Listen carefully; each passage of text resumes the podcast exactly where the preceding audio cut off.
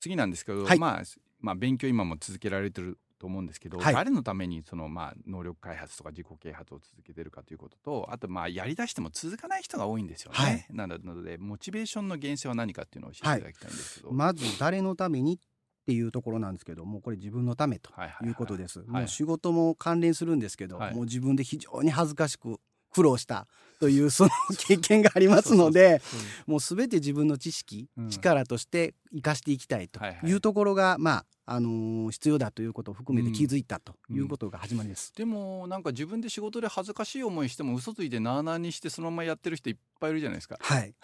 いらっしゃいますい るじゃないどうしてまたなんでそれでまあ勉強しようかなと思った別にこうごまかしてやればね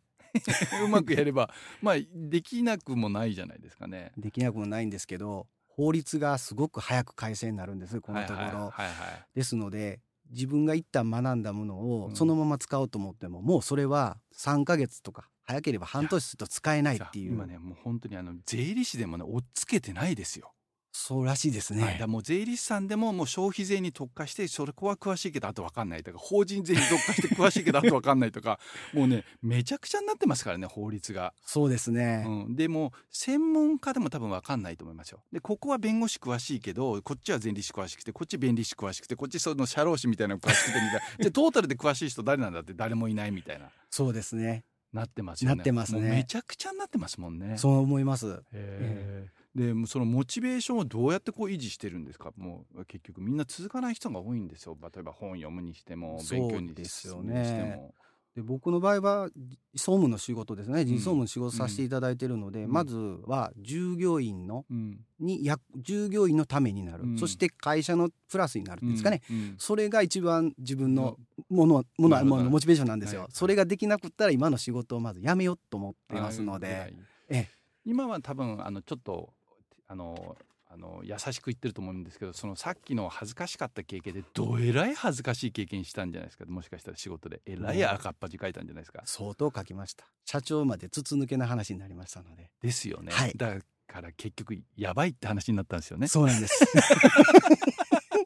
あいつあの例えばそのそこで専門でやってるけど何も分かってないらしいぞっていう話になったんじゃないですかもしかなしりてましたおっしゃる通り ですですよね。はいもうその通りですってことは相当自分の立場がやばいと思ってそれで動いたんですよね。多分そうですねそれで動きましたこれも分かりますだってみんなそういう何だろう赤っ恥経験しないとやっぱりこう痛い思いして動かないじゃないですか、全く動かなかったです、ね、自普分も通のサラリーマンの人にちょっと今のまんまじゃダメだから勉強しちゃってまず無理っすよね。 そう思いますうんはだからでもそれでもう今の会社入れるから良かったですよねそこでもう勉強しだしたから多分入れると思うんですけどはそいれしてなかったらいらんないんじゃないですか、下手したらもう今クビになってると思い ます間違いありませ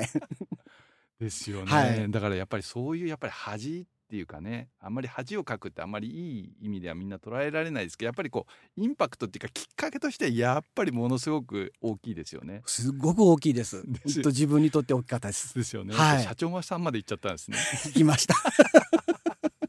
わかりました。ありがとうございます。ありがとうございますはい